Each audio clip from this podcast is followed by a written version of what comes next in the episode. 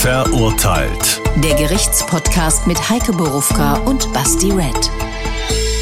Das sind wir. Guten Morgen, guten Tag, guten Abend, gute Nacht, egal wann immer ihr uns hört und seht. Wir sind jedenfalls unglaublich dankbar, immer noch überwältigt über so viel Interesse, über so viele Mails, Nachrichten und Tweets. Und ja, sie überfordern mich bisweilen. Ich schaffe bei weitem nicht mehr alle zu beantworten, wie ich es mal versprochen habe. Wir sind auch überwältigt von eurem Zuspruch bei den Live-Shows. Für dieses Jahr sind wir durch, aber wir kommen wieder. Und zwar in unsere neue Heimat, in die Käs in Frankfurt. Am 12. Januar, am 23. Februar und am 11. Mai. Wäre doch ein cooles Weihnachtsgeschenk, oder? Ja, beantworte ich mit Ja, Heike. Äh, bist du fertig? Ich bin durch.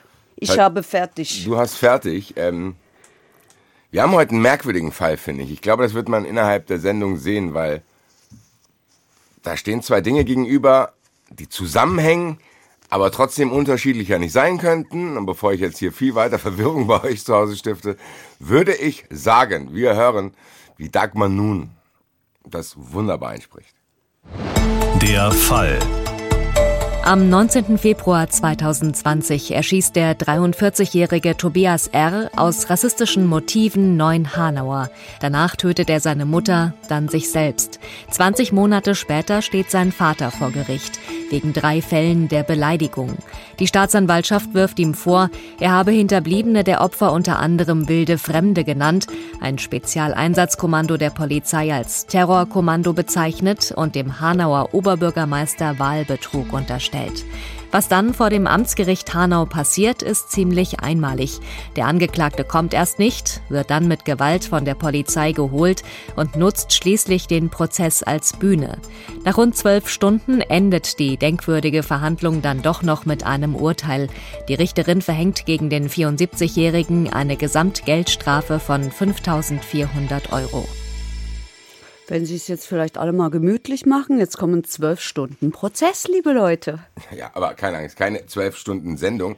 Heike, meine erste Frage, bevor wir zu diesen schrecklichen Ereignissen kommen, denen ich mich fast gar nicht beschäftigen kann. Du musstest es ja damals tun. Aber meine allererste Frage ist, gibt es immer einen Prozess, wenn jemand jemanden beleidigt? Nein. Es gibt dann, ein, also das ist ja so ein klassischer Fall, den man eigentlich meint, im Strafbefehlsverfahren beenden zu können. Also das Ding wird ermittelt, der sagt, ja, okay, habe ich gemacht oder auch nicht. Und dann gibt es eine Geldstrafe und keinen Prozess. Aber ein Strafbefehl, das kommt hier gar nicht in Frage. Dieser Typ äh, wehrt sich gegen alles, gegen jeden und er hätte sich auch da gewehrt. Und also hat man es erst gar nicht probiert. Was hat man für eine Wahl? Man sagt, naja, ist nicht so schlimm, stellen wir ein. Oder man sagt, und das hat die Staatsanwaltschaft in Hanau gesagt, oh ja, das ist sehr wohl schlimm und das klagen wir an. Die Staatsanwaltschaft hat über ihren Pressesprecher Dominik Mies, Freund unserer Sendung, ja. auch Folgendes dazu noch ergänzt. Hier mussten Anklageschriften aufgrund des hinreichenden Tatverdachts erhoben werden, weil man hier keinen Strafbefehl erlassen konnte, denn aus den Einlassungen bzw. aus den Eingaben des Angeklagten haben sich Anhaltspunkte dafür ergeben, dass er möglicherweise eingeschränkt schuldfähig sein könnte. Und dementsprechend bedarf es der Hinzuziehung eines psychiatrischen Sachverständigen. Und das können Sie im Strafbefehlsverfahren nicht tun. Also die Frage ist, der Typ verrückt oder nicht? Die habe ich für mich eigentlich schon beantwortet, aber kannst du uns noch mal kurz zusammenfassen, was der gemacht hat? Ja, also es gab ja insgesamt drei Anklagen. In der ersten Anklage, und jedes Mal geht es um Beleidigung und zum Teil eben auch Beleidigung von Amtsträgern. Im ersten Fall. Ist das was anderes? Ja. Das heißt, ich, darf, ich darf eher dich beleidigen als Jo. einen Amtsträger. Jo. Warum? Ja, weil du, jetzt hätte ich fast gesagt, vor mir weniger Respekt haben musst. Das stimmt nicht. Bei mir ist es genau umgekehrt, lieber Amtsträger. Ja, genau, das ist die Antwort auf die Frage. Okay. Nein, aber kannst du zusammenfassen, was der, also worum Ja. es tatsächlich in diesem Prozess Ja. geht? Wir werden gleich nochmal die Tat ein bisschen zusammenfassen, nochmal, damit man den Kontext herstellen kann. Aber rein dieser Prozess, was hat, wird dem vorgeworfen? Es hat am 29. Dezember 2020 eine Mahnwache gegeben in der Nähe seines Hauses. Und zwar ähm, war das eine Mahnwache, an der auch teilgenommen haben Angehörige der Opfer in Hanau.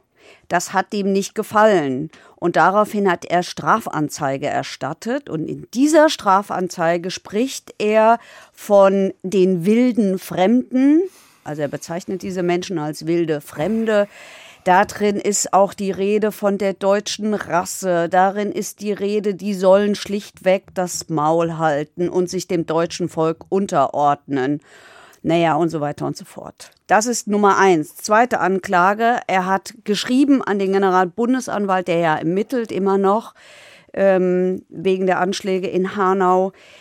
Und in diesem Schreiben hat er das Spezialeinsatzkommando der Polizei, das in das Haus dieses Attentäters gegangen ist und damit auch in sein Haus gegangen ist, damals in der Tatnacht, ähm, und da sprach er von Terrorkommando und Terroreinheit. Das ist die Beleidigung der Amtsträger, nämlich der Polizisten. Das ist eine Beleidigung. Das ist eine, kann eine Beleidigung sein. Terrorkommando ist ja eigentlich fast nett.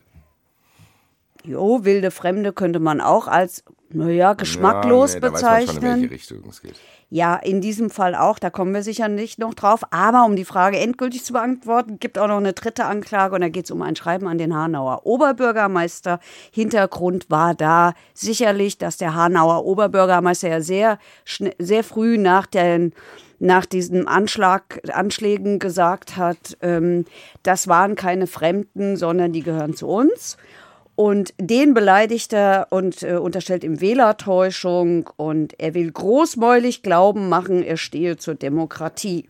Da sagt die Staatsanwaltschaft, auch dies ist eine Missachtung dieses Politikers und damit eine Beleidigung eines Amtsträgers. In dem ersten Punkt hat er praktisch eine Anzeige aufgegeben. In, in dieser Anzeige waren Sachen, wo er dann quasi angezeigt wird. Quasi Hä? Anzeige durch eine Anzeige. Ich meine, sag, so. sag doch mal das erste. Nein, das erste das heißt, war die Mahnwache. Das war die Mahnwache. Ja, aber da hat er ja eine Anzeige gestellt. Ja, da hat er eine Anzeige Und innerhalb, in, in diese Anzeige hat er dieses strafwürdige Verhalten gezeigt. Ach so, du meinst, es ist eine Anzeige auf seine Anzeige. Genau. Nee, nee, eine, nee, es ist ein Verfahren auf seine Anzeige. Aber tatsächlich so. Das heißt, ich gehe zur Polizei und am Ende komme ich damit raus, dass ich eigentlich mich selber eher... Kann passieren. Also das, da ganz ehrlich, das ist keine Ausnahme, das passiert sehr häufig. Okay, wir haben ja jetzt schon gehört, warum es zum Prozess kommt, weil eigentlich hätte ich das jetzt nochmal gefragt, weil dieses, gerade das mit dem Bürgermeister, kannst du ja wahrscheinlich tausendfach jeden Tag bei Facebook yeah. finden, wo irgendwelche Verwirrten wahrscheinlich sogar noch schlimmere Dinge schreiben.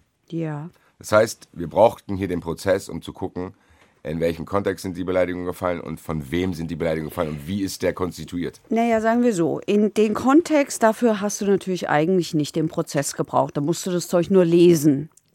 Also das, da, da brauchst du ja keinen Prozess. Aber du hast natürlich den Prozess gebraucht, um diesen Mann mal sich anzugucken, weil der äh, ja jede Form von Zusammenarbeit verweigert. Und aber auch gefährlich sein könnte.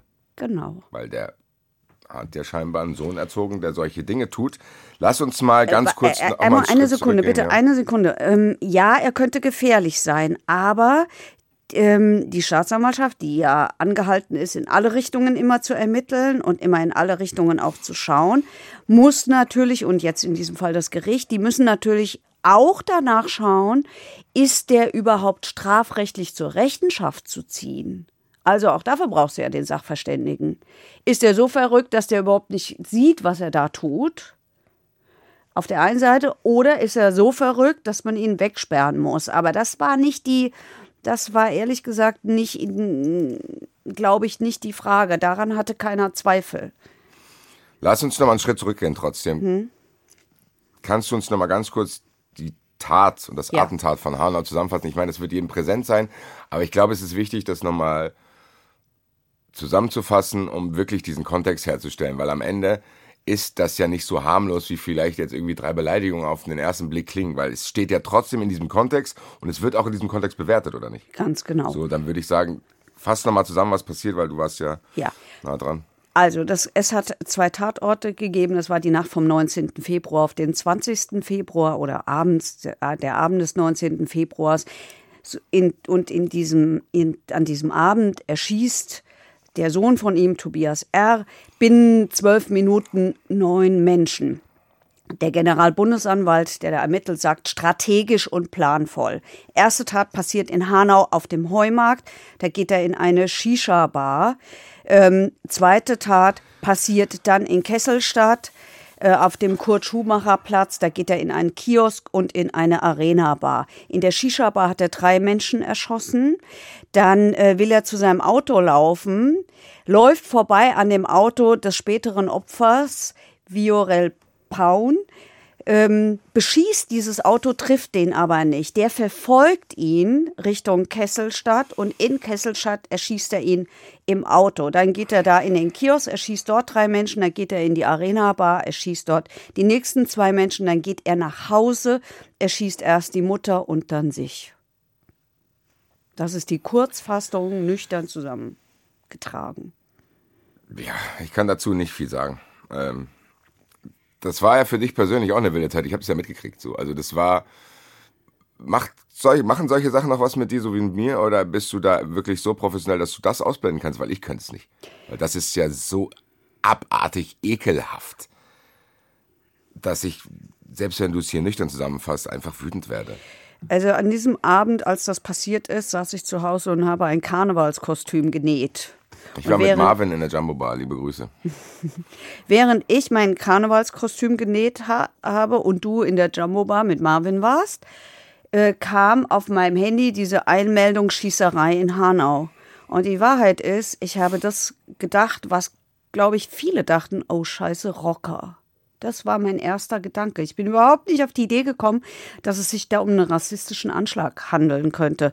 Das hat sich dann aber sehr schnell rausgestellt. Ja, das hat, ähm, ich muss zugeben, im Nachhinein macht das viel mehr mit mir. Je länger ich darüber nachdenke, je mehr ich davon mitbekomme. Ich war im Landtag bei, ähm, wo die ähm, Angehörigen der Opfer waren und der Vertreter der Bundesanwaltschaft, die darüber informiert hat, äh, wie das Verfahren ist. Das liegt jetzt schon eine Weile zurück, aber das ist schon so, ähm, wenn du dann diese Menschen triffst und siehst und erlebst, und es ging mir vor allen Dingen bei, am Jahrestag so, als ich einen sehr eindrücklichen Beitrag bei uns in der Hessenschau gesehen habe vom Kollegen Heiko Schneider, der mit den, der, der, der nah an den, an den Angehörigen der Opfer dran ist, da, da, dann berührt es mich doch sehr, ja. Aber ich das heißt, wenn du im da, Arbeitsmodus bist, kannst du es machen. Ja, wenn du privat im bist. Arbeitsmodus kann okay. ich es wegschieben ist wahrscheinlich auch gar nicht anders möglich, äh, tatsächlich, weil ich kann es sogar nachvollziehen. Mittlerweile, umso mehr Folgen wir machen, umso mehr ist es bei mir auch. So, dass ich einfach sagen kann, okay, krass. Deswegen stelle ich dir jetzt mal eine nicht technische Frage, aber Ablaufsfrage zu dieser Tat.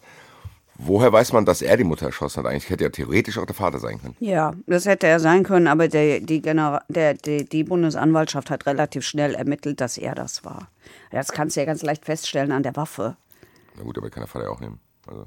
Ja, aber Weil offensichtlich war, war, er spricht alles dafür, dass er es war. Auf den Vater können wir da nicht zählen. Der Vater sagt, der stimmt alles gar nicht. Sowohl Mutter als auch Sohn sind ermordet worden und auch auf ihn habe es in dieser Nacht einen Mordversuch gegeben. Von wem denn?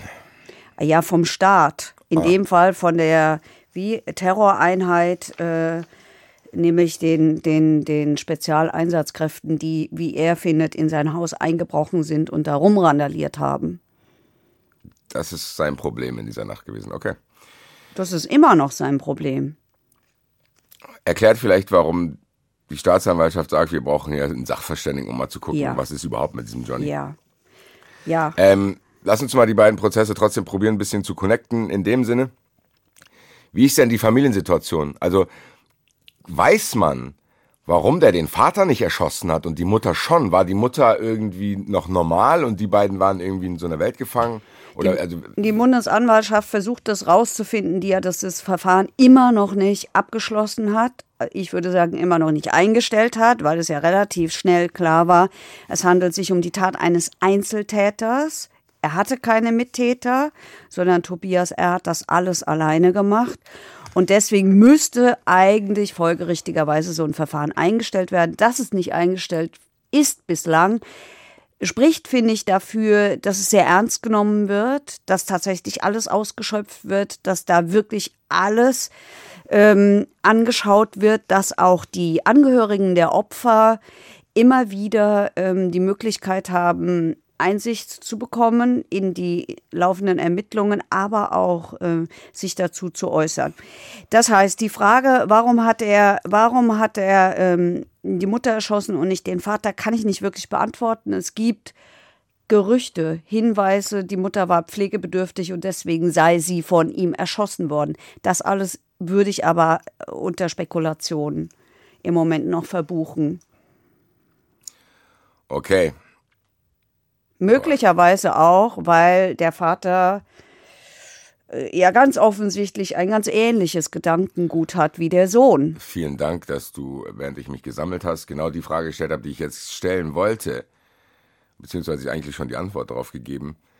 Was ist das für eine Familie? Wie kann ich mir das vorstellen? Weil beim Hanau-Attentäter wissen wir ja, du hast schon gesagt, der hat irgendwie einzeln motiviert aufgrund von irgendwelchen kruden Theorien, die er hatte. Der hat ja auch so Pamphlete verfasst, im Endeffekt so ähnlich wie dieser Christchurch Johnny oder hier der, wie heißt der, der da auf die Insel gefahren ist?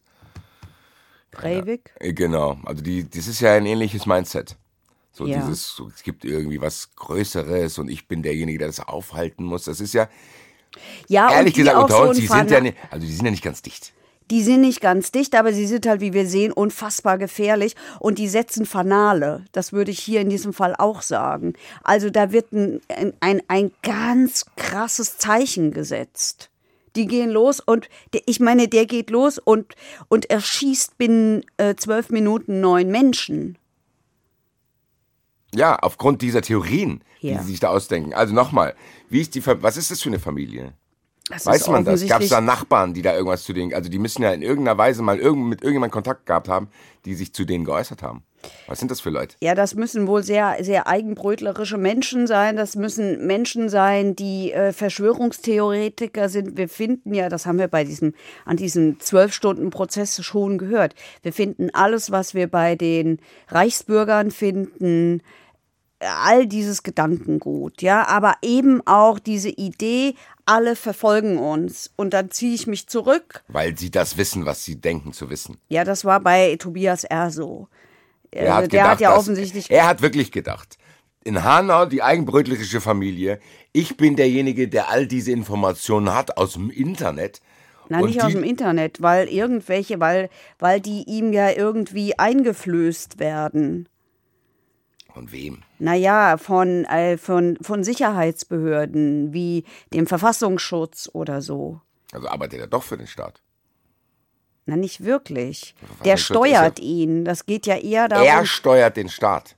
nein, andersrum. Der Staat ihn. Ach, auch egal, lass uns gar nicht auf diese Ebene Also- begeben. Sorry, ich wollte gar nicht mich da verheddern. Aber das heißt, der Vater war auch schon so drauf. Bei dem Vater würde ich eher sagen, dass, nein, da, da würde ich eher sagen, dass der sich verfolgt fühlt von allem, von jedem und allen. Und vor allen Dingen von, Sta von, von ja, ja, vom Staat, also vom Staatsanwalt zum Beispiel, ja, den er Lakaie nennt. Ähm,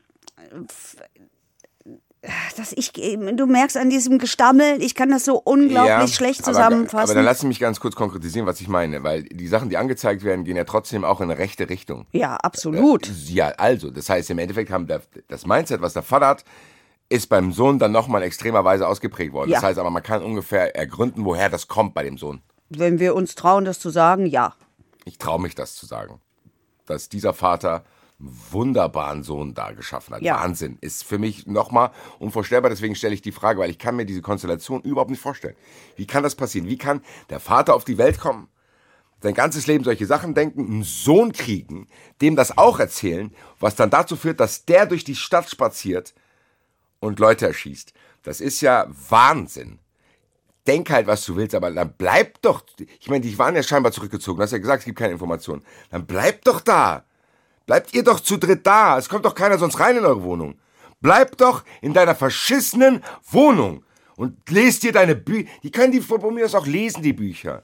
Aber dass das zu sowas führt, das macht mich wahnsinnig. Und ich probiere jetzt wieder in den Modus zu kommen, weil wir sind ja nicht beim Hanau-Prozess. Du hast gesagt, der läuft noch, auch aus Respekt vor den Hinterbliebenen und auch aus Respekt vor der Sache. Hier geht es ja aber tatsächlich nur um die Beleidigung. Hast du irgendeine Info für mich, was das für ein Typ ist, dieser Vater? Jo, also ich könnte jetzt den Sachverständigen ähm, äh, äh, zitieren, der viel über ihn gesagt hat, nachdem er ihn da stundenlang erlebt hat. Aber erstmal, nee, nee, erstmal, du bist für erstmal eine Sachverständige, weil du warst ja in zwölf Stunden mit diesem Herren zusammen. Fangen wir mal leicht an, was hat der angehabt? er hatte, ich wusste, die Frage kommt, er hatte ein kariertes Hemd an, äh, so Richtung äh, Rot mit Blau. Dieses Hemd hing wirr aus der Hose heraus. Frisur? Ebenso wirr wie das Hemd. Also wie einer, der schon lange nicht mehr beim Friseur war und gerade aus dem Bett gekommen ist. Okay, das heißt, es ist jetzt keiner, der da im Anzug steht und Nein. schniegelt und sagt, Nein. ich weiß alles besser als ihr. Und, äh, Also er wusste alles besser, Ja, aber, aber- er war nicht im Anzug. okay, das heißt, Er war in der Cargohose, so eine olivgrüne Cargohose. Ich glaube, die heißen so. Ich weiß nicht so genau, wie die heißen. So eine grüne Hose Ja, ja, ja, ja. So, also hier Aber so, er- so schon- ich tarngrünmäßig. sag erstmal schon in Richtung verwahrlost. Ja, fand ich schon. Also ich äh, fand Kommt schon. davon, wenn man den ganzen Tag zu Hause rumhängt, Alter. So, der sitzt dann da. Nee, er hat nicht gesessen. Dieser Mann hat nicht gesessen. Dieser Mann hat nicht eine Minute gesessen an diesem ganzen Tag, sondern er hat gestanden. Also, wir haben es ja vorhin schon gehört, der ist geholt worden, er ist nicht selber gekommen. Der hat zwölf Stunden gestanden. Ja.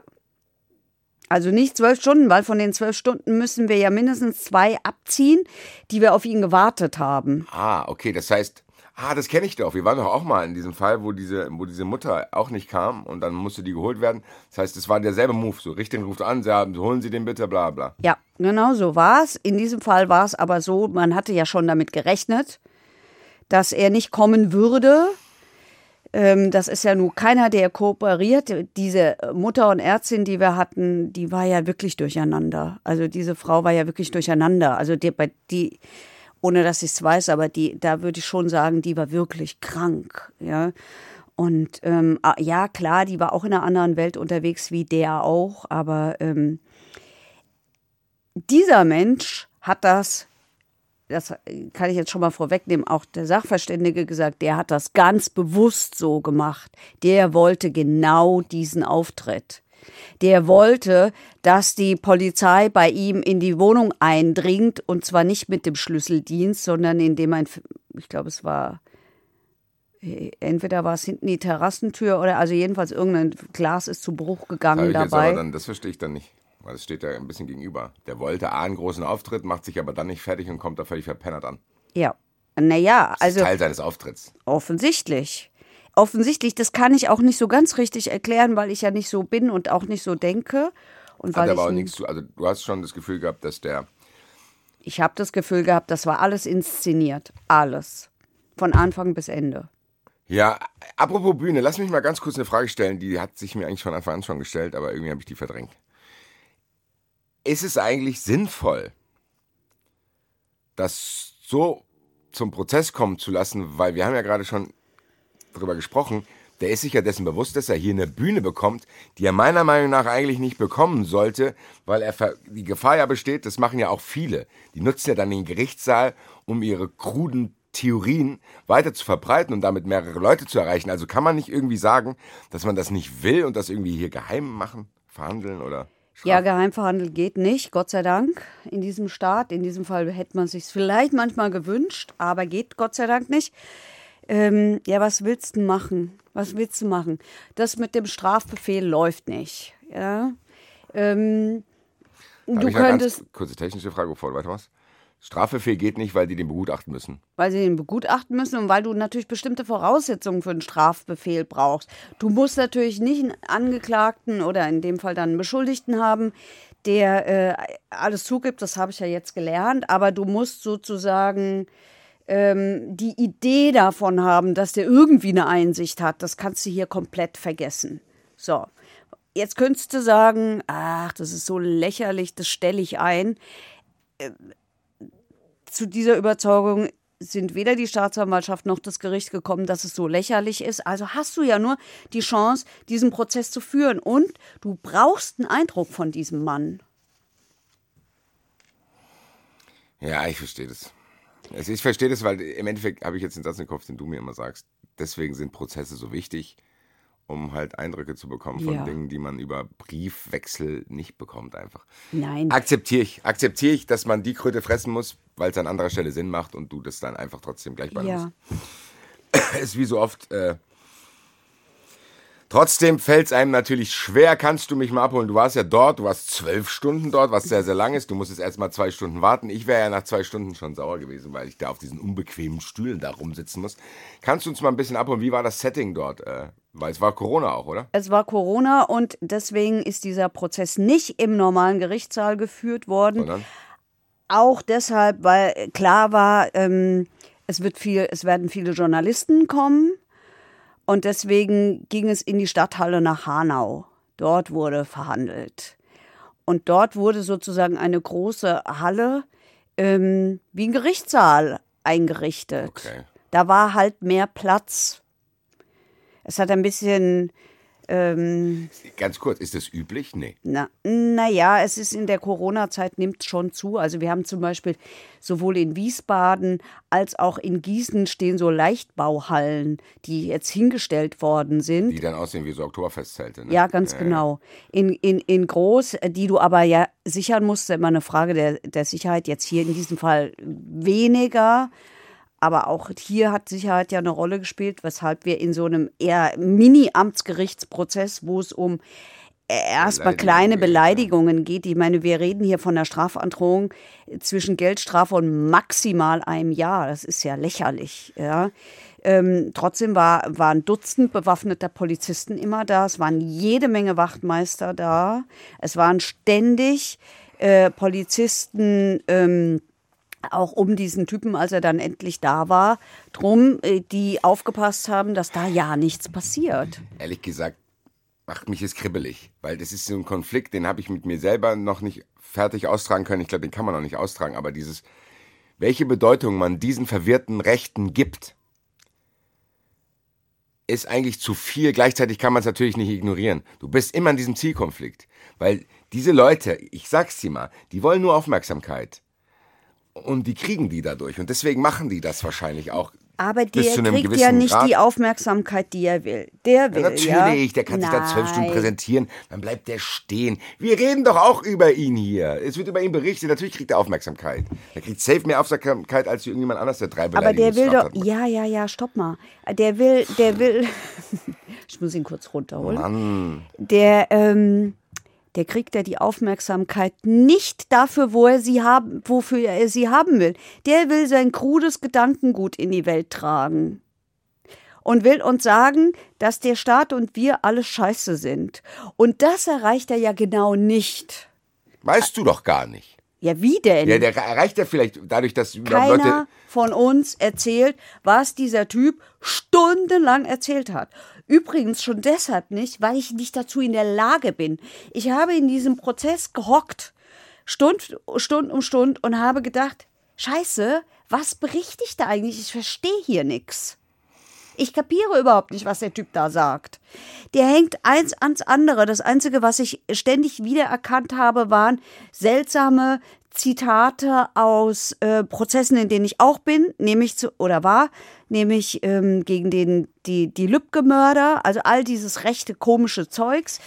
Warum Franco A., der Kerl, der im Moment äh, vor dem Oberlandesgericht in Frankfurt steht, weil er sich als Flüchtling ausgegeben hat und laut Bundesanwaltschaft, Basti halt's nicht mehr aus, aber warte, der Satz halt's doch wirklich fertig. Wie Halt, viele Zeit haben diese Leute überhaupt?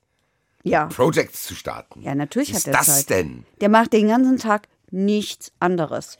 Und er verfolgt ganz offensichtlich diese Prozesse, weil er hat ganz viel aus dem Prozess Franco A., in dem ich ja auch bin, zitiert. Er hat zitiert das, was er, was er da irgendwie sich aus dem Internet oder aus der Zeitung oder weiß der Teufel Internet. woher Hm, holt. Da gehen wir ins Internet. Mann, Alter. Ja, gut, der präsentiert sich da. Du hast schon gesagt, mit einiger Verzögerung. Wann hat das denn dann richtig angefangen? Also wann wurde Um elf. Also Statt um neun hat um, also um, so habe ich es mir aufgeschrieben, um 11.10 Uhr wird er in Handschellen und ohne Mundschutz vorgeführt. ohne Mundschutz. Ja, aber habe ich mir aufgeschrieben. Ich bin ein bisschen fleißig und schreibe manchmal so Zeugs auf. ohne Mundschutz, okay. Kommen normalerweise Leute im Mundschutz da rein. Ähm, Ja, klar. Ja, weil. weil wir Corona haben. Ach, Mundschutz. Maske meinst du? Ja. Ich habe gedacht, ein Boxermundschutz. Na, Das heißt so, so ohne Mundschutz. Ja, genau. Nein. Hä? Ohne, normalerweise kommen die da immer oh, mit Mundschutz rein. Pam, pam. Äh, okay. nein, nein, Maske, es gibt Maske. nicht auf die Fresse, im, äh, um dieses mal zu bemühen. In dem Fall, schade. Ähm, Doch, Ja, also er kommt da rein, er lamentiert sofort, dass er nicht geschlafen hat, gleichwohl äh, möchte er sich nicht hinsetzen, schon gar nicht neben den Menschen, der sein Verteidiger ist, den er als seinen Verteidiger nicht akzeptiert. Er hat sofort geplärt, das ist nicht mein Verteidiger. Ich habe keinen Verteidiger. war das ein Pflichtverteidiger? Ja, das war ein Pflichtverteidiger, den das Gericht äh, bestimmt hat. Der arme Mann, der saß da halt auch stundenlang rum und äh, musste sich immer äh, den Mund verbieten lassen von dem Angeklagten, der sich nicht hingesetzt hat. Ich nehme es schon mal voraus, er hat nicht eine Sekunde an diesem Tag gesessen. Er stand und stand und stand, vorzugsweise neben der Richterin, die dann so eine Art Demarkationslinie ähm, Was hat gezeichnet hat. Ja, er, er hat, stand da. hat er sich er hat sich neben den Tisch, auf dem, an dem die Richterin und die Protokollführerin saßen, da hat er sich daneben gestellt. Das hat sie auch gestattet. Ich fand das ganz klug, weil das wäre sonst komplett eskaliert über die Frage, ob er nur steht oder sitzt. Also hat sie gesagt, lieber Gott soll er halt stehen bleiben, aber nur bis zu so einer Linie. Und auch der äh, Staatsanwalt hatte Wert darauf gelegt, dass er ihm nicht zu nahe kommt. Kann man ja auch verstehen. Das wirkt auf mich so ein bisschen, dass man am Gericht schon so ein bisschen machen kann, was man Nein, will. aber ich fand froh, es gleichwohl besonnen. Ich fand das schon besonnen. Was hast du denn davon? Dann also setzt da, den Fessel hin halt, am Stuhl. So, du setzt jetzt hier hin. nee, so, es, war, es war tatsächlich auch so, dass sie zunächst gesagt hat, wenn sie auf ihren Platz begeben, dann nehmen wir ihnen auch die Handschellen ab. Nachdem noch er, ja, nachdem er vorher zu der Richter, ja, du weißt doch nicht, was so ein Typ, wozu der fähig ist, was passiert. Ja, deswegen lasse ich den stehen, dass er einfach wegrennen kann plötzlich aus. Nee, das ging nicht. Da waren genügend Polizisten und Wachtmeister im Raum und es waren alle, alle Ausgänge waren gesichert. Aber er hat zur Richterin zum Beispiel auch gesagt, sie brauchen keine Angst zu haben. Ich habe noch niemanden nieder, noch nie jemanden niedergeschlagen. Dann ist ja alles in Ordnung. Wir holen uns jetzt nochmal äh, einen weiteren O-Ton zum Verhalten von diesem Typ an. Der Angeklagte hat zu seinen Personalien keine Angaben gemacht. Die mussten dann zeugenschaftlich festgestellt werden. Er hat auch zur Sache keine Angaben gemacht, hat jedoch einige Angaben gemacht, die mit dem Umfeld der Sache etwas zu tun haben. Aber detailliert zu den Tatvorwürfen hat er nicht Stellung genommen. So kann man fein formulieren, dass jemand über Stunden schwadroniert und irgendwelchen Stuss erzählt. Deswegen habe ich es abgespielt. Am Ende war es lange, aber eigentlich kam nichts bei rum. Ja. Also, weißt du, ich habe die ganze Zeit gedacht, oh Gott, oh Gott, was sagt er? Ich verstehe nichts. Also, das ist eine Aneinanderreihung irgendwelcher Verschwörungstheorien, irgendwelcher wüsten Beschimpfungen. Ähm, äh, von Menschen äh, wie äh, einen Staatsanwalt, den Herrn Lakai, und dann kommt der Name des Staatsanwaltes zu nennen und laut, also immer so unterschwellig wird, äh, ko- kommt permanent irgendwas. Ähm, ja, ach so, ich habe aber was vergessen. Moment mal, weil du sie bist ja der Freund der Chronologie. Vorher war eine Unterbrechung gleich zu Beginn, er noch in Handschellen, weil er rumposaunt hat. Er habe doch in der Nacht zuvor ein Fax geschickt mit einem Befangenheitsantrag gegen die Richterin, die schon durch ihre Formulierung in der Ladung hat durchblicken lassen, dass sie ja sowieso das glaubt, was die Staatsanwaltschaft ihm unterstellt, sprich, dass er ein Beleidiger ist und ihn deswegen verurteilen werde. Also musste dieses Fax gesucht werden. Ja, die Justiz hat noch Faxe. Dieses Fax musste erstmal gesucht werden, ob es nicht, weil, ob es nicht tatsächlich eingegangen ist. Es wurde, Überraschung, nicht gefunden. Ja, Das heißt, sie sind nochmal zu dem nach Hause gefahren, oder? was? Nein, die haben in den, in den, am Amtsgericht angerufen, ob es da irgendwo angekommen ist. Bei ihm zu Hause ist ja wurscht. Es muss ja beim Gericht angekommen sein. Ja gut, äh, ja gut, aber für, ja, das ist jetzt aber interessant. Das kenne ich vom Fußball, von der Transferphase. Was zählt denn da? Wenn, sagen wir mal, ich bin zu Hause, ich habe einen Fax. Und ich kann nachweisen, dass ich das um fünf vor, also rechtzeitig abgeschickt habe. Es kommt da aber nicht rechtzeitig an. Ja, da kann ich ja dann- nichts für. Ja, also theoretisch müssten die ja checken, ob der es vielleicht, hätte ja sein können. Dass er es Haben sie ja auch. Sie haben ja auch geguckt, ob da irgendwas angekommen ist. Ja, In dem Fall ist es nicht, nicht, nicht, nicht so schlimm, weil was hat er gemacht? Er hat den Befangenheitsantrag dann halt vor Gericht nochmal gestellt. Ah, okay. Das heißt, Also ist nichts verloren. okay, okay, okay. Das heißt, der hat den gestellt, der wurde abgelehnt, weil es wahrscheinlich ein Problem. Dann Ja, du später ist er abgelehnt Und am worden. Ende Das sitzt- muss, musste nicht gleich entscheiden. du dann da und hast erstmal quasi vier Stunden deines Lebens verschenkt. Vier Stunden meines Lebens habe ich verschenkt. Ähm, ja, also sagen wir so, die Kollegen waren ganz nett, die dort waren. Ähm, ja, Ja, ja. und in Hanau ist man sehr, sehr pressefreundlich. Also wir werden da auch ein bisschen verwöhnt. Also verwöhnt im Sinne von, da kommt man uns entgegen, wir werden da nicht dauernd raus, wir fliegen da nicht So, dauernd ich raus. gedacht, ich nicht, da jetzt zu essen und so. nee, das wäre Frau schön. Berufka, was wollen Sie denn essen zu Nee, Ihrem nee, nee, nee. Okay. Wohl dem, der was dabei hatte an diesem Tag. Wohl dem. Zwölf Stunden ist natürlich halt. Gibt es da, ganz kurz, gibt es da eigentlich Beschränkungen? Zwölf Stunden hört sich für mich viel zu viel an. Ich hätte dann gedacht, so, keine Ahnung, acht Stunden Tag hier bei Gericht, gell? Ja, aber es gibt Fleißige, wie hier diese Richterin, die das ganz offensichtlich durchziehen wollte. Nein, also es bestimmt das Gericht. Es ist natürlich so, wenn der Angeklagte nicht mehr verhandlungsfähig ist, weil er Kopfschmerzen hat, nicht mehr zuhören kann oder so irgendwie, das ist ja auch schwer, dem nachzuweisen, dass er doch noch zuhören kann, ähm, dann ist Schluss. Aber das hat er ja, das war ja sichtbar, dass der verhandlungsfähig war. Wer im Alter von 74 Jahren über Stunden ohne was zu essen, ohne was zu trinken stehen kann, ist ja eigentlich so ganz bei guter Gesundheit und ganz fit. Das ist alles merkwürdig. Ja. Das ist alles sehr konfus und so. Aber nochmal, letzte Anschlussfrage an diese Seitenfrage. Das heißt, theoretisch könnte man auch drei Tage durchverhandeln. Wenn jeder sich, Theoretisch. ja. wenn sich Macht jeder ein. natürlich keiner. Nein, machen sie nicht, aber es gibt keine Grenze im Gesetz. Ja. Krass. Das ist eigentlich ganz geil. Da Spaß sie voll. Aber ja, ich- als Richter würde ich denken, ganz ehrlich, ich ziehe das jetzt hier in drei Tagen durch, schlaf drei Tage nicht, danach habe ich erstmal frei. Ja, das Für geht aber Prozess, nicht, der weil eigentlich mehrere Wochen dauert. Ich vermute, dass irgendwann auch ein Staatsanwalt, eine Staatsanwältin müde wird. Die Wachtmeister murren auch so ein bisschen. Gut, die kannst du natürlich dann ablösen lassen, aber dann zahlst du denen wahrscheinlich, ich vermute mal, die kriegen mehr Geld, wenn sie nachts noch, was weiß der nicht. Sorry, ich wollte jetzt keinen Richter auf die spekuliere hier Idee wild bringen. rum. Marathonprozess, blam blam, nachts um vier. Nein. Gut, der ist jetzt da. Du hast kurz einen Schritt zurück gemacht. Wo waren wir denn aktuell dann in der Chronologie? Am Ende Ja, der steht ist er jetzt neben da, der Richterin, verhält sich komisch, nervt uns alle. wird äh, immer wieder zurückgeschickt, redet viel und dann wird verlesen. Also zwischendurch hat er sich übrigens das Hemd in die Hose gesteckt. Habe ich, wollte ich nur mal so sagen. Vielen Dank für die Information. Mhm. Ähm, für mich, ehrlich gesagt, habe ich fast gar keinen Bock mehr, da jetzt was zu fragen. Aber eine Frage habe ich, die ich jetzt stellen muss, weil es ja trotzdem noch möglich ist. Ganz am Anfang haben wir ja darüber gesprochen. Ist der Typ überhaupt so klar in der Birne, dass er weiß, was er da gemacht hat? Oder Ja. sagt uns der Sachverständige jetzt, der Typ ist nicht schuldfähig, weil Nein. der ist so Nein. fertig? Was man ja vermuten kann, ganz im Ernst.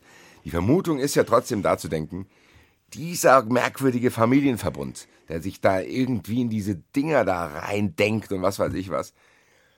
Also alles kann mit dem ja nicht stimmen. Kannst du mir jetzt beantworten, bevor wir zum Sachverständigen kommen, sorry, das war jetzt eine merkwürdige Frageführung. Was muss denn gegeben sein, damit ich schuldfähig bin? Weil, ehrlich gesagt, der ist safe nicht ganz dicht, aber wie dicht muss der sein, damit er schuldfähig ist? Was Ich, ist die Grenze? ich muss wissen, was ich tue. Okay, das ist das, das ist quasi der Satz. Ich Ja. muss wissen, was ich tue. Ja. Und wenn ich weiß, was ich tue, aber wenn die Gründe falsch sind, ist egal, ich weiß Ja. trotzdem, was ich tue. Ja. Okay. Das heißt, am Ende bin ich nur schuldunfähig, wenn ich überhaupt nicht mehr weiß, was ich mache. Ja, Okay, wenn ich komplett irgendwie ja. Trauma bin. Das heißt, bei denen kam es nicht in Frage, kann ich wahrscheinlich spoilern. Was hat aber der Sachverständige bitte über diesen Typ gesagt? Weil ich kann mir vorstellen, allzu kooperativ wird der Johnny nicht gewesen sein. Überhaupt nicht kooperativ war er, aber er hat es dem Sachverständigen natürlich unglaublich leicht gemacht. Er hat sich da stundenlang äh, profiliert vor Gericht und da, da, da braucht er ja nur da zu sitzen und äh, wie ein Schwamm und dann saugt er alles fröhlich ein. Der macht ein Live-Gutachten dann. ja, Guck an. weil äh, auf also sonst hat er ja nur das Zeug, was in den Akten steht. Ach so, das heißt, Da der ist haben den wir ganzen natürlich Tag in dem dabei. Fall viel. Ah, Der darf sitzt den ganzen Tag da und beobachtet. Der muss nicht draußen warten wie andere Zeugen. Nein, nein, nein, nein. Im Gegenteil, der muss drin sein. Der muss dabei sein. So, das, da, das hat er auch getan. Und dann hat er ein Gutachten abgegeben, in dem er Folgendes sagt. Dieser Mann ist laut, unüberhörbar, selbstbewusst, dominant und unangepasst. Ja, Basti Red braucht dafür keinen Sachverständigen, stimmt's? Ja, hast So ja recht. nicht. Hast ja Nein. recht. Ich sag dir, was ich lustig finde, ist, dass der sagt, der ist laut. Wo ich mir denke, vielen Dank, Dank haben Sie das studiert, dass Sie mir sagen, dass der laut ist. Also das ist, dafür brauche ich ja keinen Sachverständigen. Das oder? ist richtig. Gleichwohl war ich schon dankbar, dass der Mann das so zusammengefasst hat, weil es bestätigt, also gut, ja, dass der laut ist, da brauchst du es vielleicht nicht. Dass er selbstbewusst ist, da vielleicht schon ein bisschen eher. Dass er unangepasst ist, brauche ich ihn auch nicht für. Aber das führt ja dann hin zu dem, worum es geht, nämlich, dass er nur auf sich selbst bezogen ist, dass er ein völlig übersteigertes Selbstbewusstsein hat, dass der, äh, dass der an Größenwahn leidet, dass er ein massives Sendungsbewusstsein hat. Ja, kann ich auch selber drauf kommen. Ich fand es trotzdem irgendwie ganz angenehm, dass er es gesagt hat. Und vor allen Dingen sagt er, all das. Ehrlich, ich musste eingreifen, Heike. Ich beziehe mich nur auf das Laut. Okay, Sonst okay, nichts. okay. Ich, ich, ich, ich meine jetzt, ich müsste alles begründen, erklären Nein, und rechtfertigen. Ich, es geht mir nur um das Wort laut. Entschuldigung, ich Also bin ja die Verteidigerin Wenn Sachverständigen. ein Sachverständiger sitzt, also meine lieben Freunde, ich bin vom Fach, ich sage euch eine Sache, dieser Typ ist laut. Und dann sagen die, ach du liebe Zeit, ist mir nicht aufgefallen. Ich habe gedacht, der hat geflüstert. Also, das war das Einzige. aber Ich will den Sachverständigen hier nicht äh, Okay. in Frage stellen, sondern ich habe mich nur an dem Wort laut irritieren lassen. Äh, weiter bitte, weil ich hoffe, dass der auch noch ein paar Fachbegriffe um sich geworfen Ja, hat. es kommt was- gleich was ein ist, guter. Ich habe ein Wort gelernt, was der ist, aber da führe ich jetzt erstmal ein bisschen hin. Ähm, also der hat vor allen Dingen gesagt, er wird nie aufhören, solange er lebt. Mit diesem Gelaber. Ich, ja, der labert ja nicht nur, der schreibt ja wie ein Bescheuerter. Wohin? An alle. An die Staatsanwaltschaft, an den Oberbürgermeister, an den Generalbundesanwalt, an die Polizei. Wahrscheinlich schreibt er auch den Verfassungsschutz, er schreibt allen und jedem. Und äh, das ist auch ähm, verlesen worden. Da können wir vielleicht nachher vielleicht doch noch mal ein, ein, ein, ein paar Sätze dazu sagen. Aber äh, damit wir jetzt irgendwie in der Reihenfolge bleiben. Äh, das ist eine Antragsflut, die der stellt und alles. Ähm, und das tatsächlich ist mir das auch aufgefallen in einem, das ist ja da verlesen worden, in, in einem juristischen Fachjargon, der richtig ist. Also der benutzt die richtigen Worte an der richtigen Stelle. Das muss man schon sagen. Da kennt er sich aus. Das macht er sehr akribisch. Er ist sehr detailverliebt und er ist halt einfach total versessen. Und er leidet. Jetzt kommt das Wort und die Diagnose Danke, eine Diagnose, darauf habe ich jetzt gewartet. unter Graphomanie. Graphomanie ist Schreibwut. Ich schreibe und schreibe und schreibe und höre überhaupt nie wieder auf. Nein, es ist nicht das, was ich tue, wenn ich im Prozessen Ehrlich sitze. gesagt muss ich gerade an dich in den Gericht denken. Ah, Nein, das ist es nicht. Das nennt man Fleiß oder irgend sowas. Oder Okay, es geht nicht um Angst, das Schreiben an sich, so. sondern was man schreibt. Ja, also dass Also man pausenlos Schreiben aufsetzt, eins nach dem anderen. Dass man ein ganz stark aus, also in dem Fall, der hat ein, geil, da gibt es irgendwelche Leute, die sagen, ach guck mal, dieses Phänomen ist öfter aufgetreten. Wie nennen wir das denn? Alles klar, Reinhard, du entscheidest. Graphomanie, alles klar, schreiben wir auf mit Fachbegriff. Sachverständiger, 5000 Euro, vielen Dank, ciao. Schon interessant. Ja, werde ich auch Sachverständiger und denke mir irgendwelche Wörter aus. Ähm, das ja alleine ist ja aber noch nicht strafbar. Graphomanie. Naja, es geht ja darum, was in diesen Dingern drinsteht. Also er hat jedenfalls gesagt, der hat eine, ja, der hat eine wahnhafte Störung, aber das ist kein Schizophrener. Der hat, ähm, er sprach von ausgeprägter Warndynamik, Wut. Die Realität wird dann ins Gegenteil umgekehrt, also alles wird negativ auf sich selber bezogen. Und ähm, der Sachverständige hat gesagt, er hat noch nie so einen Angeklagten wie den erlebt. Ein Sachverständiger hat das gesagt. Ja. Und der wird ja schon ein paar gesehen haben. Ja, also der hat mir so, der Mann hat mir den Eindruck gemacht, als, ach übrigens schreibt er auch den Bundespräsidenten gerne. Wird der Steinmeier sich freuen. Ja, genau. Also all dieser, diese, dieser Verschwörungskram. alle sind gegen ihn und alle wollen nur ihm und seiner Familie was antun. So kommt man ja auch auf die Idee zu sagen, Sohn und Mutter sind ermordet worden und auf ihn habe es auch einen Mordversuch gegeben. Da musst du erst mal hinkommen. Ja, dieser Typ ist ja schwer zu greifen. Ich habe eine Sache, die mich noch irritiert, die du bei dem Sachverständigen gesagt hast, was er, wie er ihn einschätzt, übertriebenes Selbstbewusstsein. Ehrlich gesagt zweifle ich es an. Warum? Ich glaube, dass das eine richtig arme Wurst ist und der Aufmerksamkeit braucht. Und der, ich glaube, ich glaube nicht, dass das ein selbstbewusster Mensch ist, muss ich sagen. Aber gut, ich bin kein Sachverständiger. Ich glaube, ich wollte das jetzt, diesen Gedanken nur ganz kurz äh, zumindest äußern, weil die ganzen Sachen stehen bei ihm schon oft im Widerspruch, aber wahrscheinlich muss ich das einfach Also- aushalten, weil, keine Ahnung, erzähl mir mehr über diesen Typen. Ich Also kann ihn halt ein, nicht greifen. ein, ein, da ist ja verlesen worden, ne, in welchem Zusammenhang das alles äh, steht und so weiter und so fort. Ein Mensch, der sagt, der die beschlagnahmten Tatwaffen und die Munition seines Sohnes zurückverlangt, der verlangt, dass Gedenkstätten für Opfer, ja, du guckst zu Recht so, für Opfer äh, entfernt werden. Der äh, beklagt, dass den Getöteten und den Überlebenden die Ehrenplakette der Stadt Hanau verliehen wird.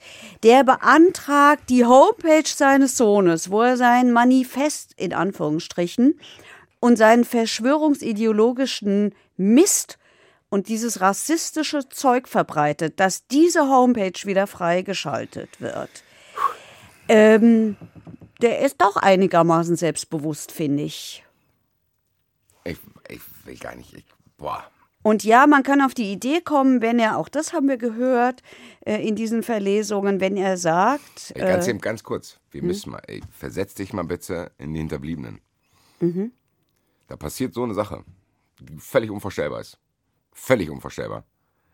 Und dann, im Nachgang, kommt dieser Typ und macht diese Sachen. Ja. Ehrlich gesagt kann der froh sein, dass er noch lebt. Wirklich. Wirklich, wirklich. Weil wenn ich schon diese Wut spüre, will ich nicht wissen, wie das für die Menschen dort ja, ist. das ist Hohn, das ist, ist zynisch, eben. das Ja. ist komplett und er lässt sich gut sein, der tut auch noch so, als wäre das gerechtfertigt, was da passiert Ja, ist. ja. Und vor Und das diesem macht diesen Hintergrund, Prozess auch so wichtig, damit man das mal zeigt, was für ein unfassbar ekelhaftes Wesen das ist. Ja, und vor diesem Hintergrund wird, glaube ich, auch klar, warum es sich bei diesen Beleidigungen nicht um Meinungsäußerungen, Geschmacklosigkeiten und sonst was handelt, die Weil da die angeklagt worden sind. Genau. Okay. Sondern weil dahinter wirklich äh, massiv rassistisches Gedankengut und ja steckt. Das heißt, theoretisch gesehen, wenn ich jetzt sagen würde, hier bla bla Terrorkommando, würde ich wahrscheinlich keinen Prozess bekommen. Das heißt, im Endeffekt da würde die, der, der, der würde der Generalbundesanwalt sagen, was ist mit dem kaputt, ja? ist es immer so bei Beleidigungen, dass die im Kontext gesehen werden, Ja. wenn ich beleidige. Ja, muss es ja. Du musst ja, wenn du Das heißt, es beleidigst, ist ein Unterschied zwischen zwei Personen. Wenn ich zu dem was sage, zu dem kann es sein, dass ich unterschiedliche Strafen Ja. kriege, weil das für den einen schlimm ist, für den anderen nicht. wenn es für den anderen nicht schlimm ist, ist es keine Beleidigung. Du musst ihn in seiner Ehre verletzen, der muss sich verletzt fühlen. Ja, boah, das jetzt kann man, das Thema will ich nicht aufmachen, das ist schon sehr interessant. Eher verletzend kann man ja, ja gut, das hat mich auch schon beleidigt. So, woher will der Staat das äh, Wenn du jetzt meinen Namen falsch ja, aussprichst, sagen wir mal, ich bin so empfindlich und jemand spricht meinen Namen falsch aus, sag ich, boah, das empfinde ich als eher verletzend, ich zeig dich jetzt an. Ja, dann zeigst du den an und dann muss der Staatsanwalt, wenn er Pech hat, prüfen, ob das wirklich reicht oder ob du nicht einfach zu empfindlich bist. So, aber wer will denn das bestimmen? Ja. Am- Im Endeffekt dann zunächst einmal der Staatsanwalt, der darüber Jetzt entscheiden Bock, wird, Jetzt, jetzt habe ich Bock, das auszuprobieren. der darüber entscheiden, ja, das wird der Richter, die hat mir den einstellen. Namen falsch ausgesprochen, das ist mir eine Freiheit. Naja, Nee, beim Richter kommst du, glaube ich, nicht an mit damit. will ich auch gar nicht, sorry. Ich suche wahrscheinlich hier eskapismusmäßig Sachen, mit denen ich Ja, mich und damit du muss, dich damit noch- ich nicht an den Kram hier denken muss. Also ich Okay, okay, bevor du jetzt den Zettel komplett ruinierst, sage ich dir noch ein Zitat, damit man auch, damit man, ich mache das, ich mache das schon auch, damit man so ein Gefühl für diesen Mann kriegt und warum ich finde, dass es wirklich, wirklich wichtig war, diesen Prozess zu führen. Ähm, also wenn einer sagt, ähm, dass der äh, Geheimdienst seinen Sohn getötet hat und zwar ein Agent, der sich als Tobias R. verkleidet hat, habe diese Morde begangen. Habt ihr gehört, zu. was Ich passiert ist? Er hat seinen Zettel. in meine Tasse gesteckt. Ich höre da nicht mehr zu, Heike. Es tut mir leid. Okay. Das hat nichts mit dir zu tun. Schluss. Es tut mir sehr, sehr leid. Das hat nichts mit dir zu tun. Wir machen Ja, ja, Schluss. ja, ja. Der Vollständigkeit halber müssen wir trotzdem nochmal äh, Das Urteil sagen? zum Urteil kommen und sagen, was ist denn nach diesen zwölf Stunden dann dabei rausgekommen? Also dann hat der Staatsanwalt plädiert und hat 180 Tagessätze auf 65 Euro beantragt. Das wären Wenn ich 11.700 wollte gerade sagen, wenn ich Euro. das überschlage, ist das ja fast das Doppelte. Erheblich mehr, ja, Aber warum, warum sind die da runtergegangen, ganz ehrlich? weil sie gesagt haben, es reicht. Ehrlich gesagt, die Strafe ist am Ende wurscht. Hauptsache, der Typ wird dafür bestraft. Hockt jetzt aber wieder darum. Ja, das ist, es war doch klar. Also das war doch von vornherein klar, es geht weiter. Das ist noch nicht zu Ende. Der, der hat safe äh, äh, Berufung eingelegt ge- gegen dieses Urteil Logo. Ich liebe sehr, dass ich dir das Wort safe implementiert Furchtbar, oder? Mache ich einen auf Jung. Also, was, was ist geschehen noch? Das Urteil ist verkündet worden. Dreimal Beleidigung, wie gesagt, 5400 Euro. Der Angeklagte hat die Begründung nicht mehr gehört. Auch das hat er als Bühne genutzt. Auch das hat er inszeniert. Äh, was, was, was? Er ging, er, er, er, er konnte ja nicht aufstehen, weil er stand ja schon.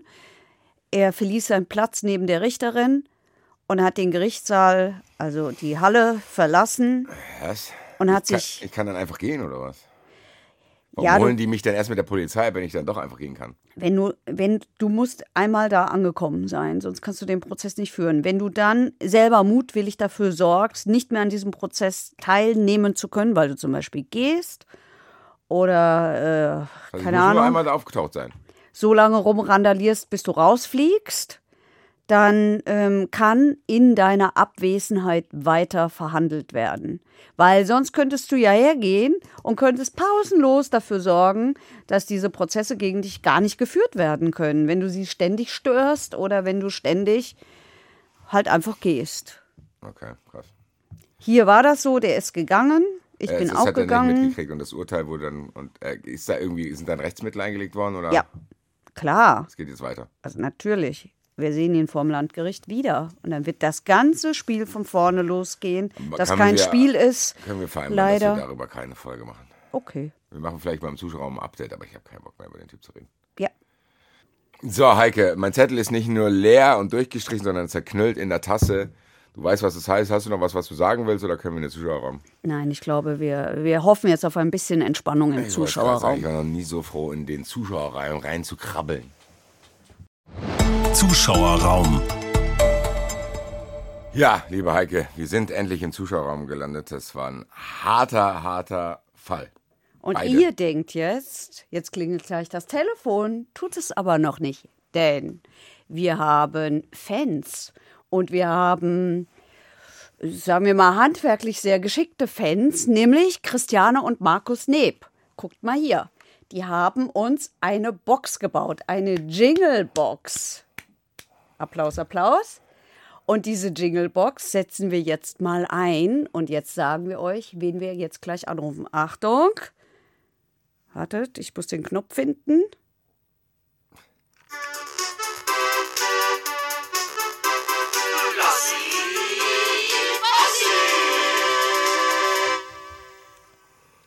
Tatsächlich, Lossi Bossi ist endlich wieder da. Ich freue mich sehr, dass wir ihn jetzt anrufen. Was denn, hallo? Heike Berufka, Basti Red, du wurdest gerade sensationell eingeführt mit einem Soundgerät und deinem eigenen Jingle.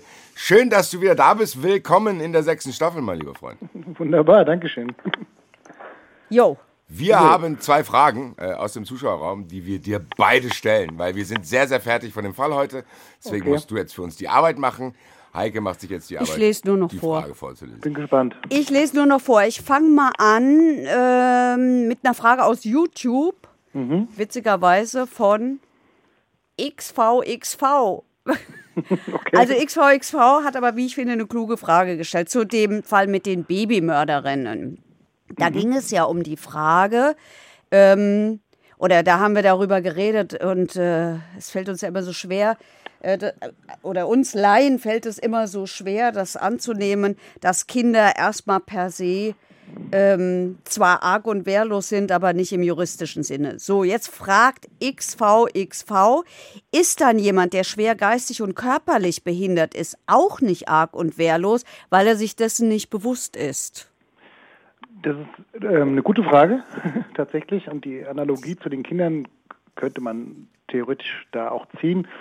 Ähm, also grundsätzlich ist es ja so, dass, dass Kinder in, also aufgrund ihrer natürlichen Arg- und Wehrlosigkeit ja nicht als Heim, also sie können nicht heimtückisch äh, oder kann das Merkmal der Heimtücke nicht erfüllt werden, weil die ähm, Kinder ja noch keine Wahrnehmungsfähigkeit ausgebildet haben. Das ist ja die Begründung dafür.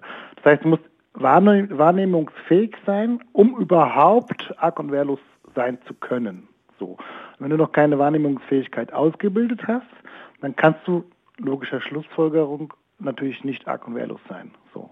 Und ähnlich könnte das natürlich auch bei Menschen sein, bei Personen sein, die äh, eingeschränkt sind in der Hinsicht, dass sie halt überhaupt gar keine Wahrnehmungsfähigkeit ausgebildet haben. Ja, das müsste man natürlich dann erstmal feststellen. Kann diese Person, die da ähm, beschränkt oder eingeschränkt ist, kann die überhaupt eine Wahrnehmungsfähigkeit ausbilden? Wenn man sagt nein, dann ist die Arg- und Wehrlosigkeit in dem Moment auch zu verneinen.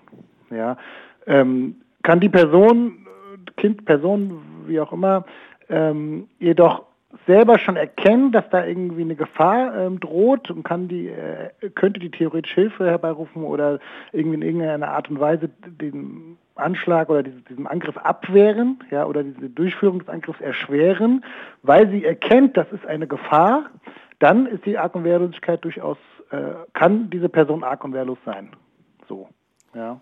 Also es ist der entscheidende Ja, Faktor, der entscheidende, äh, der entscheidende Scheide. Moment ist die Wahrnehmungsfähigkeit der Person. Ist die Person in der Lage, Dinge wahrzunehmen? Heike? Heike schüttelt mit dem Kopf, weil diese Diskussion hatten wir schon ziemlich oft. Ich muss ehrlich gesagt sagen, ich bin auch über mich erschrocken. Mhm. Aber für mich macht es absolut Sinn, dass Babys halt sich, also dass diese Arg- und Wehrlosigkeit Ja. nicht. Genau, weil die ja Zum noch gar keine Wahrnehmungsfähigkeit ausgebildet Ja, es haben. ist ja, du kannst ja beim Baby nichts ja nicht ausnutzen. sein. Genau, genau, genau. Es gibt keinen Moment, wo die eben nicht arg und wehrlos sind, deswegen kannst du es ja auch nicht ausnutzen. Ja. Und da gibt es ja durchaus auch äh, in der Juristerei, die sind ja dann auch nicht ganz, äh, sag ich mal, skrupellos. Und es gibt ja schon äh, Maßnahmen, dass man sagt, man will die Kinder nicht prinzipiell da ausklammern, also jetzt kleine Babys, die gar keine Wahrnehmungsfähigkeit haben. Und man diskutiert zum Beispiel darüber, ob man arg und wehrlos das Baby töten kann, indem man zum Beispiel die schutzbereite Mutter vorher tötet. Weil die Das Mama, hatten wir ja da weil das Baby Fall. sich, genau. Äh, Ach, war das denn im Fall? So? ja, Okay, da hatten wir das den schutzbereiten Vater. Ah, okay, genau. Und Die das- hat dafür gesorgt, dass er sich schlafen legt, damit sie das Kind umbringen kann. Genau, und das ist dann, und darüber kannst du dann quasi die, die Arg- und Wehrlosigkeit begründen, auch gegenüber einer ähm, wahrnehmungsunfähigen Person. Ja, Indem ich halte eine trotzdem schutzbereite Person aus. sozusagen dann tötest, weil das Baby sich ja da sicher fühlt und in dem Falle halt seine Schutz, äh, seine Arg- und Wehrlosigkeit über diese schutzbereite Person annimmt. Ja. Ja. Ja, aber ich glaube, die Frage ist sehr, sehr gut beantwortet und Okay. es geht in den. Geist, die wir äh, von Ja. allen Antworten, die wir immer von euch allen Juristen kriegen. Es kommt immer drauf an. Ja, genau. Ja, wobei, hier ist es eigentlich eindeutig, also die Wahrnehmungsfähigkeit der Person muss ausgebildet sein, Punkt. Wenn Okay. es nicht ist, kann diese Person nicht arg- und wehrlosig sein, äh, wehrlos sein. Wenn die Person eine Wahrnehmungsfähigkeit ausgebildet hat, dann kann die Person auch arg- und wehrlosig, wehrlos sein. So, So ist, einfach. macht für mich Sinn. Aber ich kann mich auch heute da jetzt nicht mehr reindenken, weil heute war Er ich hat sich schon heute schon genug aufgeregt. Genau, Okay, ich bin jetzt hier im Chill-Modus. Deswegen, äh, wir haben noch eine zweite Frage und die ist, glaube ich, für uns alle drei auch harmlos, oder? Ja, die ist ein bisschen harmloser. Da geht es nämlich um die Anzahl der Tagessätze. Und diese Frage kommt von Michael Kuppe. Danke dir. Er sagt, ähm, die, die, ähm, die Höhe der Tagessätze richtet sich ja nach dem Einkommen. Und die, diese Frage habe ich mir ehrlich gesagt noch nie gestellt. Die finde ich so unfassbar schlau. Äh, worum geht es denn dann eigentlich? Das Einkommen zur Tatzeit, zur Urteilsverkündung, wenn das Urteil rechtskräftig wird? Und ähm, vor allen Dingen kann ich das nicht einfach lösen, indem ich dann halt nicht mehr arbeite. Also grundsätzlich richtet sich das zu, äh, nach dem Zeitpunkt der Verurteilung, also an dem Tag, an dem das Urteil gesprochen wird. An dem Tag muss das Einkommen, ähm, also wird die Tagessatzhöhe nach, äh, auf Grundlage dieses Einkommens berechnet. Ja. Ähm, und ja, also ich meine, kommt halt drauf an. Natürlich ist es für die, für den Angeklagten oder die dann Verurteilten am günstigsten, wenn er in dem Moment ähm, Transferleistungsempfänger ist, also ALG 2 oder ähnliches. Ja, dann hat er eine Tagessatzhöhe von zwischen 8 und 10 Euro, je nachdem. Ja. Ja, das Befindest du hatten dich wir in in- dem Fall, ja. Genau, befindest du dich in Untersuchungshaft oder in Haft, kann die auch mal bei drei Euro liegen, der- die Tagessatzhöhe, ja. Aber ob das jetzt besonders erstrebenswert ist und man sagt, okay, ich kündige meinen Job, um am Tag der Verurteilung keinen Job zu haben, äh, ich sag mal so, in der Strafzumessung ist es wahrscheinlich höherwertig zu bewerten, wenn du sagst, ich habe gerade einen Job und bin festangestellt und verdiene 3000 Euro brutto im Monat. Also das ist so ein bisschen kurzfristig gedacht in meinen Augen. Ich Würde erinnere, ich meinem mich ja an, Mandanten nicht ich, empfehlen. ich erinnere mich ja an den Fall, wo der, wo der Typ diese Nazi-Platten da verkauft hat. Erinnerst du dich? ja, Dann grob. hat der einfach, der Typ hat einfach gesagt, was er verdient. Das haben die gar nicht kontrolliert. Kommt ja, Genau, ja, so ist das auch. Genau, also du, du das kann hast ich einfach zwei- sagen. Genau, du Wenn hast du schlau bist, gibst du nicht so viel an, wie du wirklich verdienst. eben. Ja, also grundsätzlich können die das schätzen, die Staatsanwaltschaft. Ich muss ja das dann auch, ich muss ja hier zahlen und da zahlen, hat er gesagt. So, ja, ja. Genau, ja. Also die, die, die, die, ja, also ich, ja, man sagt dann halt das Bruttoeinkommen und ja, aber meistens hat man da schon so ein Gefühl für, dass man dann auch mit der Wahrheit rausrückt, weil ja, man will, will ja auch nicht dann irgendwie, wenn die dann irgendwelche Einkommensnachweise verlangen oder das dann sehen wollen, ja, ist dann halt auch blöd. Muss dann natürlich nicht vorlegen, klar, aber ja, da sollte man schon so ein bisschen klar, klar sein mit den Angaben. Vielleicht ist der Vater von dem Hanau-Attentäter deswegen verlodert dahin gekommen, weil die dann dachten, dass die den so einschätzen, der verdient safe kein Cash. Das kann ich nicht sagen, ich weiß Nein. nicht, ob das so Angaben gab. Das war ja. Respektlosigkeit. Ja, wahrscheinlich. Ich weiß. Lass uns, sorry, ich, wollte, ich habe selber den Fehler gemacht, diese Büchse wieder aufzumachen. Lossi Bossi, Ja. Premiere in Staffel 6. Wir hören uns wieder. Vielen, Wunderbar. vielen, vielen, vielen Dank. Jo, Wir beide sehen uns. Mach's gut, mein Lieber. danke euch für den Ciao. Anruf. Ciao, ciao. Tschüss, ciao. So, Lossi Bossis back. Das gibt mir ein warmes Herz. Wir können euch aber auch warme Herzen geben, wenn ihr am 12.01. zu uns in die Cass kommt, Zum Beispiel. zu unseren Live-Shows. Aber Heike, du hast jetzt noch was Besonderes als Rausschmeißer. Ich bin sehr, sehr gespannt, mit welchem Ergebnis wir dieses Projekt abschließen. Sag mal, seid ihr eigentlich schon auf Instagram und vor allen Dingen folgt ihr uns dort? Wenn nein, wird's Zeit, würde ich doch mal sagen. Weil wir haben da eine Frage an euch. Also folgt uns auf Instagram. Ihr findet uns unter verurteilt unterstrich heißt es, gelle?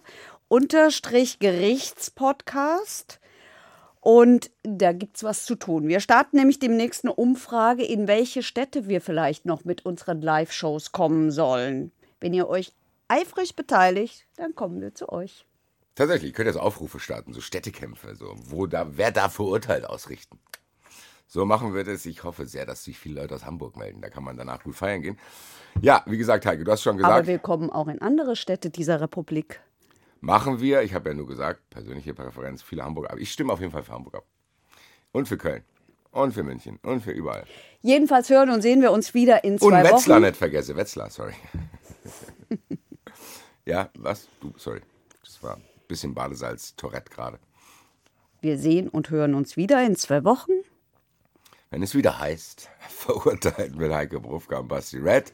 Und ich schließe wie immer ab mit einem Dabei, dabei.